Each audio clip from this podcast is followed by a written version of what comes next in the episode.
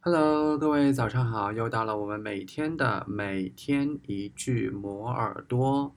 那么在开始今天的节目之前呢，多点赞，多转发本期节目。This morning I'm going to tell you what's so special about the laid-back city of Gisborne. You'll hear a little bit about its past in the old days, and a lot about what attractions it has to offer foreign and domestic visitors today. This morning I'm going to tell you what's so special about the laid-back city of Gisborne. You'll hear a little bit about its past in the old days, and a lot about what attractions it has to offer foreign and domestic visitors today. This morning I'm going to tell you what's so special about the laid-back city of Gisborne.